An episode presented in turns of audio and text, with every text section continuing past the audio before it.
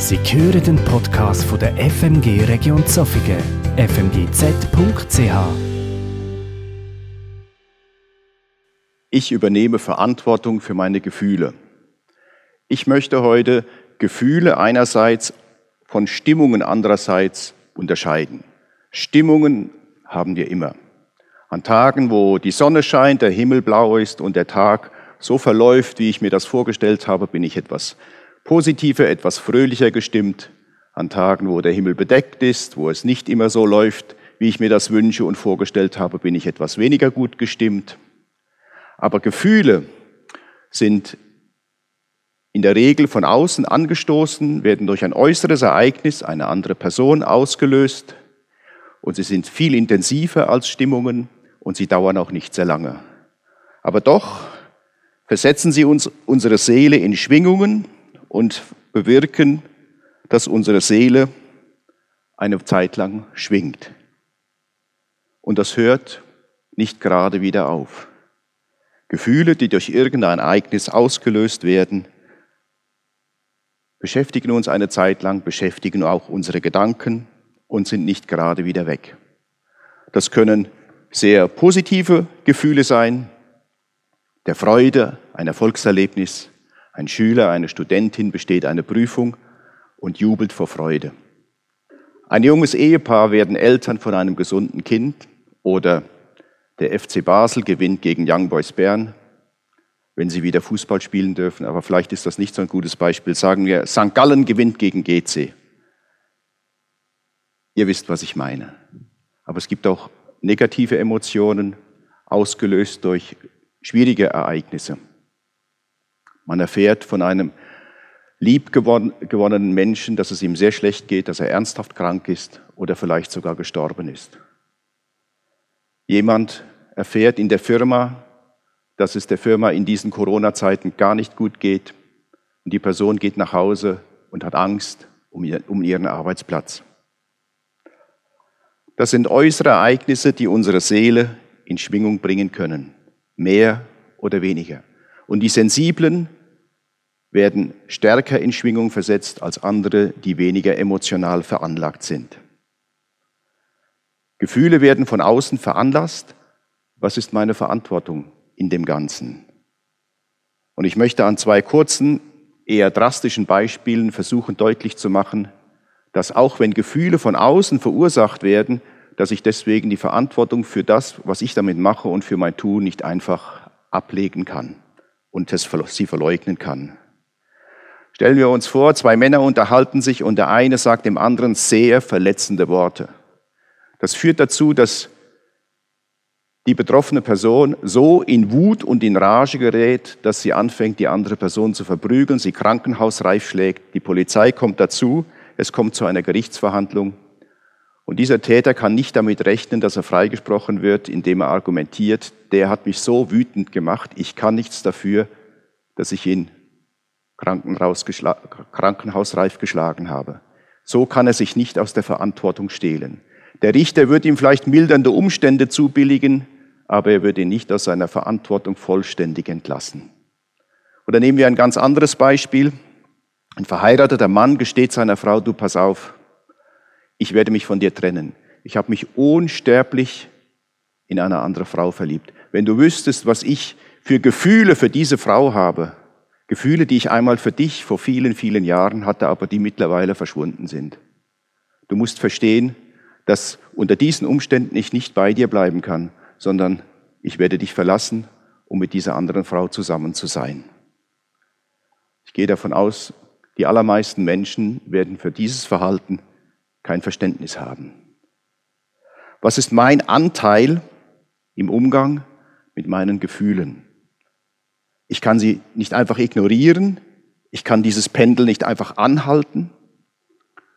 Aber bin ich meinen Gefühlen hoffnungslos ausgeliefert oder wo ist mein Handlungsspielraum?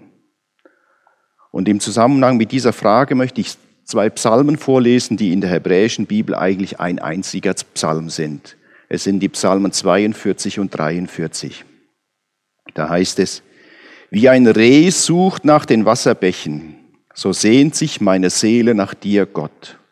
Durstig ist meine Seele nach Gott, ja nach dem lebendigen Gott. Wann werde ich endlich ankommen und das Angesicht Gottes sehen? Ja, es war so. Nur von Tränen habe ich mich ernährt, Tag und Nacht. Den ganzen Tag fragt man mich, wo ist denn nun dein Gott? Daran erinnere ich mich und schütte meine Seele vor mir aus, wie ich mit den anderen pilgerte zum Haus Gottes, mit lautem Gesang und Lobpreis in der feiernden Menge. Was ängstigst du dich so, meine Seele, und stöhnst so in mir? Setz doch deine Hoffnung auf Gott. Dann werde ich ihn noch einmal loben, weil er mir nahe kommt und mir hilft. Mein Gott, meine Seele ist in tiefer Trauer. Darum denke ich an dich dort im Gebiet des Jordan und an den Bergen Hermon und Misar. Urflut donnert der Urflut zu beim Tosen deiner Wasserfälle. Alle deine Wellen und Fluten brechen über mich herein. Am Tag sagt Adonai seine Freundlichkeit und in der Nacht hüllt sein Lied mich ein, ein Gebet zum Gott meines Lebens.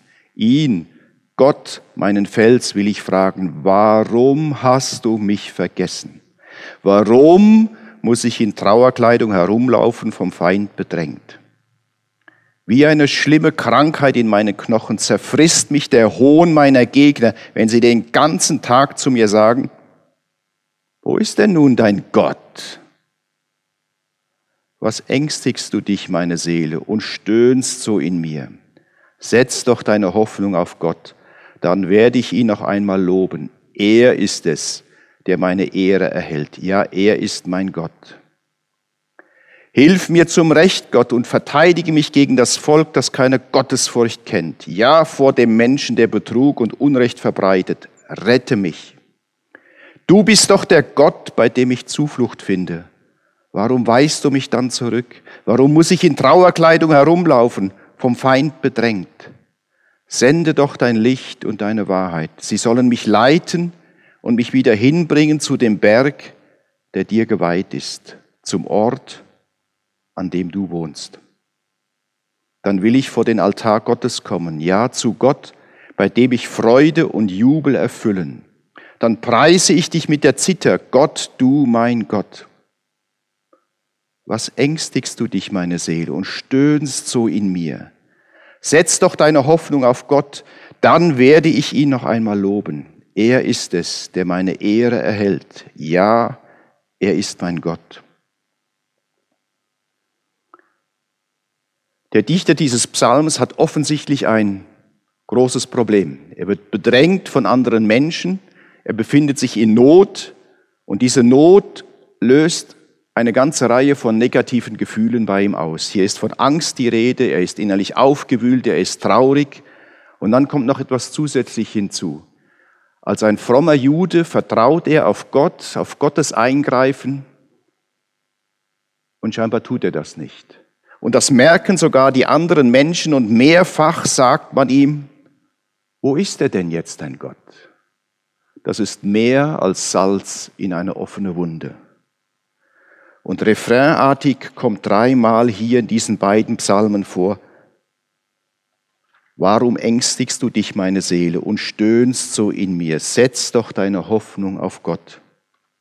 Es ist aus diesen Versen nicht erkennbar, dass das Problem gelöst wird. Aber wir sehen hier sehr schön, wie der Dichter dieses Psalms mit seiner Situation und mit seinen Gefühlen umgeht. Das erste ist, er fängt an, mit seiner Seele zu sprechen. Er sucht den Kontakt zu seinem Inneren, zu seiner Seele. Er hält inne, anstatt einfach zu funktionieren, anstatt zu versuchen, die negativen Gefühle zu verdrängen und so zu tun, als seien sie nicht da.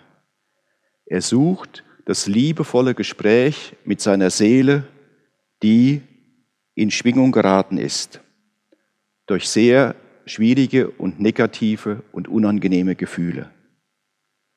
Und speziell, wenn man merkt, dass diese Gefühle nicht so schnell vorbeigehen, könnte man in Versuchung kommen, auf seine eigene Seele einzudreschen wie auf einen störrischen Esel. Aber das ist keine gute Idee, sondern Es ist wichtig, dass man sich Zeit nimmt für die eigene Seele, mehr als 30 oder 60 Sekunden. Und dass man die eigene Seele fragt, wie es ihr geht, dass man das Gespräch mit ihr sucht, dass man nicht versucht, sich abzulenken, das Unangenehme zu verdrängen, sondern ich bleibe stehen und ich stelle mich den Gefühlen, die ganz real in mir vorhanden sind. Ich versuche sie auch nicht zu überspielen, indem ich extensiv Sport treibe, indem ich anfange, mehr zu essen und zu trinken, als mir gut tut, oder irgendwelche psychoaktiven Substanzen zu mir nehme, um diese negativen Gefühle loszuwerden. All diese Substanzen, die wir sehr gut kennen, da ist an erster Stelle zweifellos der Alkohol, dazu gehören auch eine ganze Reihe von Medikamenten bis hin zu den harten Drogen. Und wenn ich hier von psychoaktiven Substanzen spreche, dann meine ich nicht die Medikamente, die der Arzt jemandem verordnet hat, weil jemand eine ausgesprochene Neigung zu Depressionen und depressiven Verstimmungen hat. Das ist etwas völlig anderes, davon spreche ich hier nicht. Was macht dieser Psalmist als erstes? Er sucht das Gespräch mit seiner eigenen Seele, das liebevolle Gespräch und wird sich bewusst, wie es seiner eigenen Seele geht. Denn wenn man das nicht tut, wenn man das versucht zu ignorieren, dann passiert häufig das, dass die Seele sich an den Körper wendet und dem Körper sagt, sag du ihm, wie schlecht es mir geht. Auf mich hört er nicht. Und dann kommen wir in den Bereich, kommen wir zu den Dingen, die man üblicherweise psychosomatische Phänomene nennt oder psychosomatische Erkrankungen. Aber der Psalmist tut noch etwas Zweites. Er dreht sich nicht um sich selbst, er nimmt als erstes den Kontakt zu sich und zu seiner eigenen Seele auf. Und das Zweite ist, er stellt die Beziehung zu Gott her.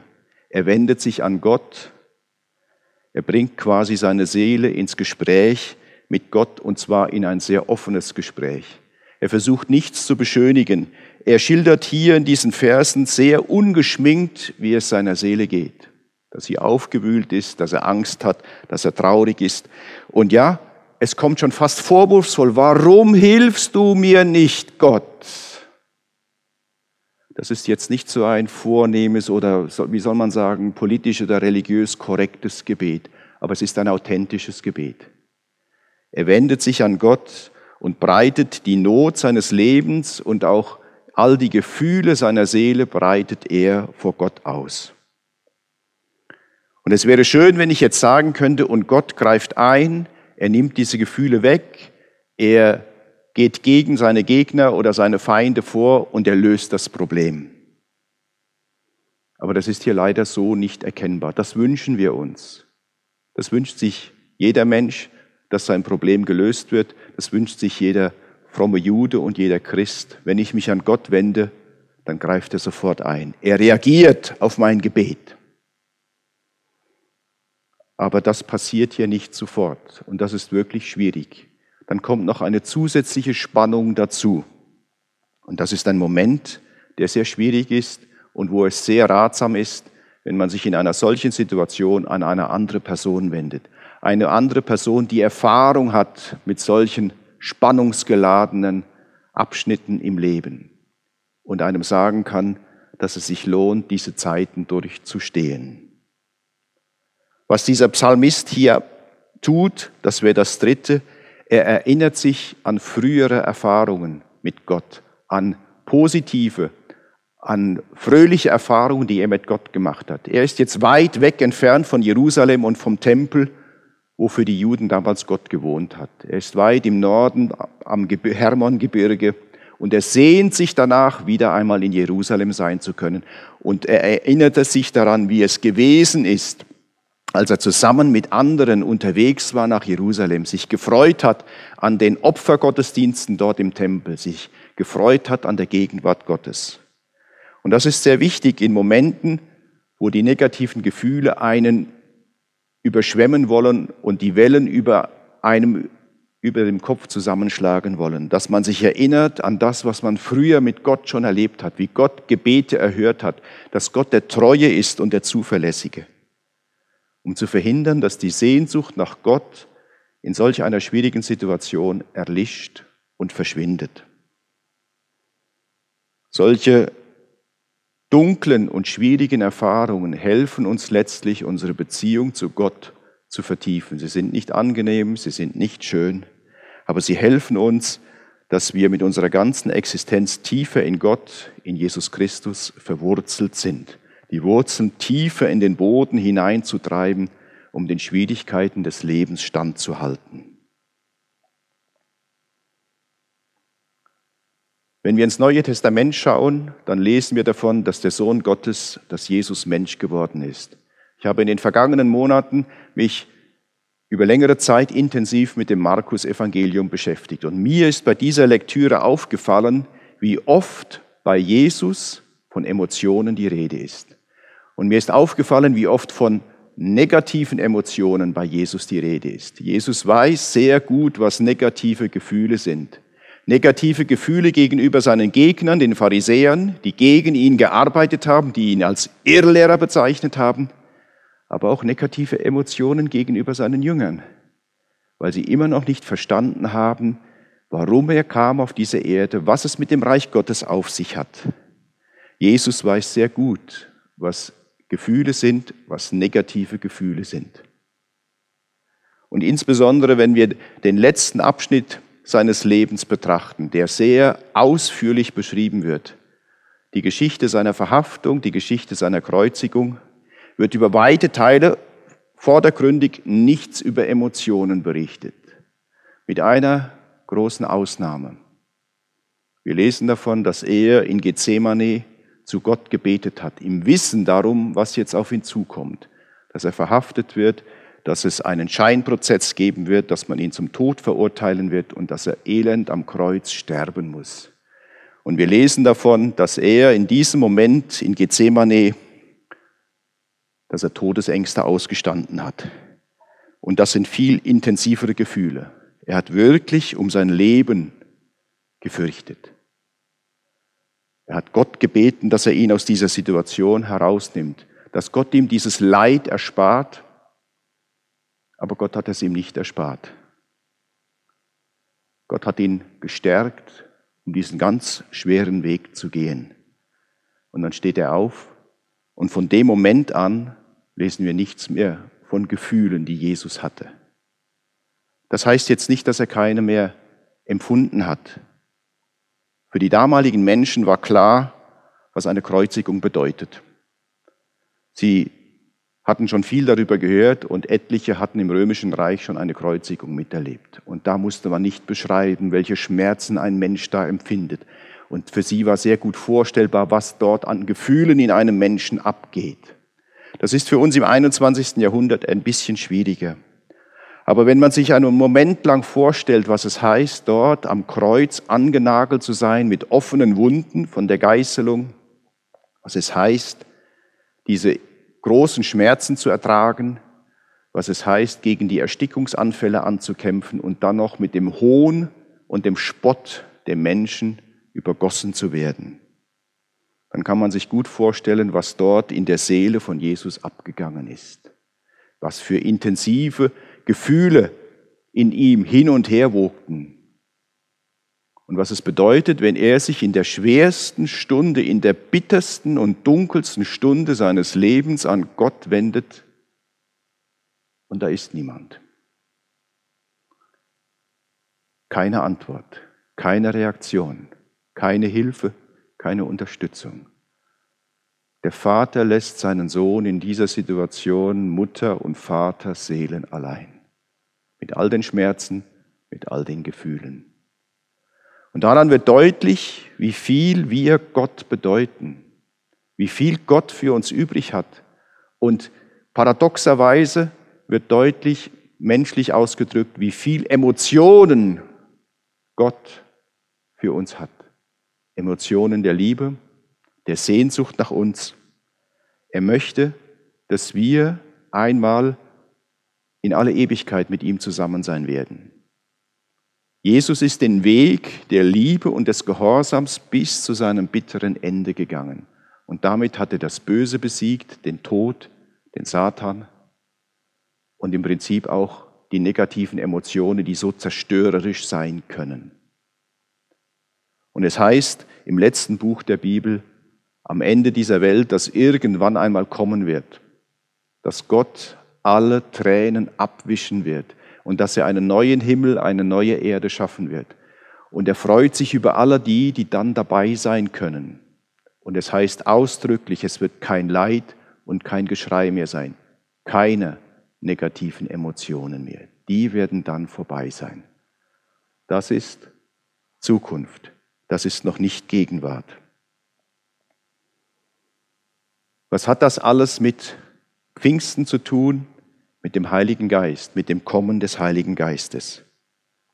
In der Apostelgeschichte 2 wird auf eindrückliche Weise geschildert, was passiert ist damals vor bald 2000 Jahren, als der Heilige Geist in einer noch nie dagewesenen Weise auf diese Erde kam, die Herzen der Nachfolger und Jünger Jesu erfüllte und wie sie in großer Freude hinausgingen und von Jesus erzählt haben.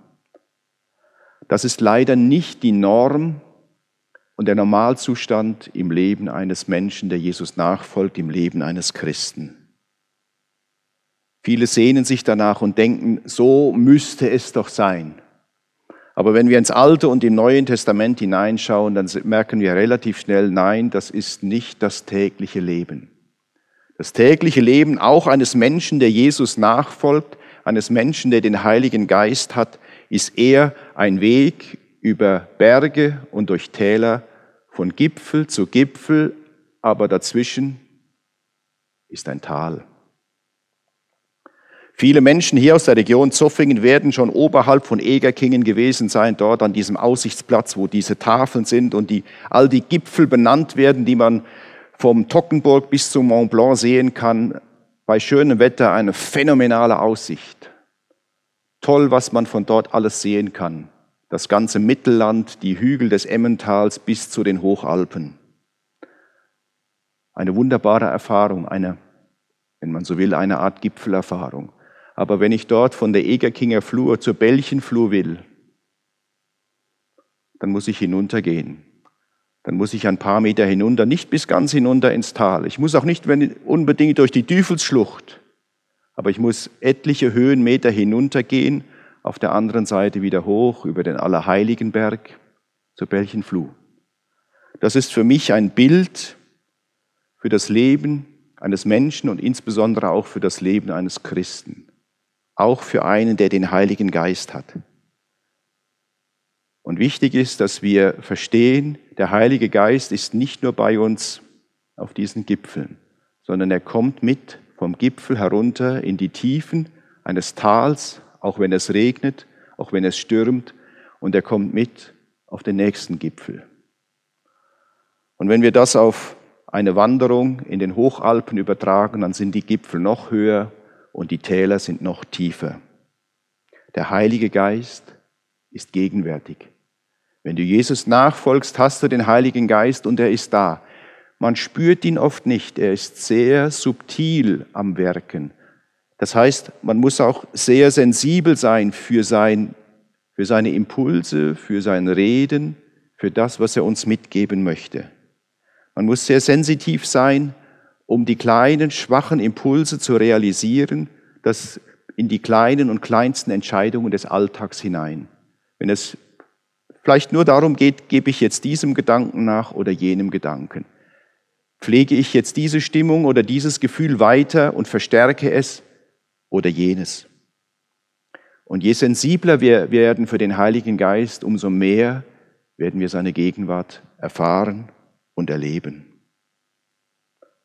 Und das wirkt sich auch aus auf unser Gefühlsleben. Nicht gerade immer unmittelbar und im Moment, aber über die Zeit hinweg. Und ich möchte schließen mit einer persönlichen Frage an dich. Was ist dein größter Wunsch? Ist es dein größter Wunsch, dass du immer positive Gefühle hast? Das ist sehr menschlich und gut verständlich. Und eigentlich wünsche ich mir das auch. Aber wenn du diesen Wunsch hast, dann ist deine Enttäuschung vorprogrammiert. Oder ist dein größter Wunsch die Sehnsucht nach der Gemeinschaft mit Gott, die Sehnsucht nach einer tieferen, immer tieferen Gemeinschaft mit Gott, so wie es hier in Psalm 42 heißt. Wie ein Reh sucht nach den Wasserbächen, so sehnt sich meine Seele nach dir, Gott. Durstig ist meine Seele nach Gott, ja nach dem lebendigen Gott. Und in einem Mittelmeerland, in einem heißen, trockenen Mittelmeerland hat ein solcher Vers noch eine ganz andere Bedeutung als bei uns hier, wo der Regen in der Regel kein Problem ist. Wenn das deine Sehnsucht ist, Gott immer besser kennenzulernen, wenn du bereit bist, diese Sehnsucht nach Gott auszuhalten und dann auch zu erleben, wie Gott diese Sehnsucht stillt, auf irgendeinem Gipfel, mit irgendeiner Gipfelerfahrung und auch mit dazugehörigen positiven Gefühlen, dann wirst du merken, wie sich auch deine Gefühlswelt über die Monate und Jahre hinweg verändert. Denn es ist versprochen, dass der Heilige Geist im Inneren eines Menschen eine ganze Reihe von Dingen bewirkt. Sehr subtil und manchmal gar nicht bewusst wahrnehmbar. Aber es ist davon die Rede, dass er Friede und Freude in den Menschen bewirken will. Es ist davon die Rede, dass Friede, Freude und auch viele andere Dinge wie Liebe, Freundlichkeit, dass das Früchte sind, die im Inneren, in der Seele, im Herzen eines Menschen wachsen sollen, wenn man dem Heiligen Geist Raum gibt. Es sind Früchte, die wachsen, das heißt, es ist ein Prozess, der dauert, der nicht von heute auf morgen passiert. Und die Frage an dich, willst du das?